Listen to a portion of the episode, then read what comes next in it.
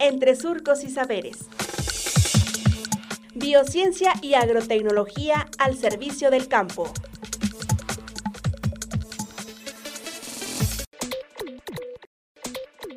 Tipos de cubiertas para acolchado y sus propiedades. Doctor Marco Castillo Campo Hermoso, investigador del Departamento de Agrociencias y Biotecnología del SICA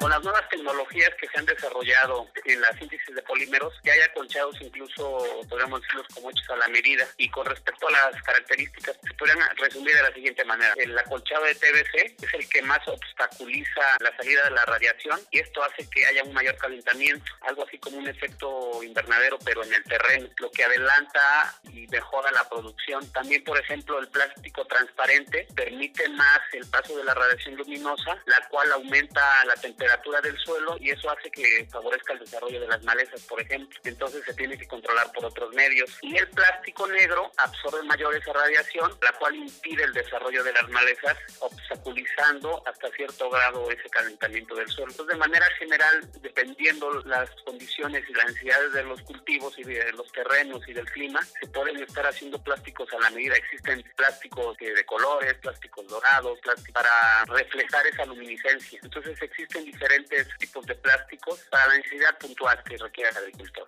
En general todas son impermeables, son resistentes a la degradación y a la intemperie, sobre todo a la radiación y a la temperatura. Y entonces son unas capas muy delgadas para su fácil colocación. Digamos que esas son las características que pueden compartir en general. Y también evitan lo que sería la evaporación del suelo, del agua, para mantener mayor humedad en la superficie de la tierra.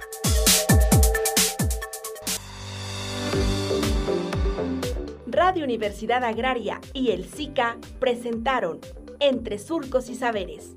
Hasta pronto.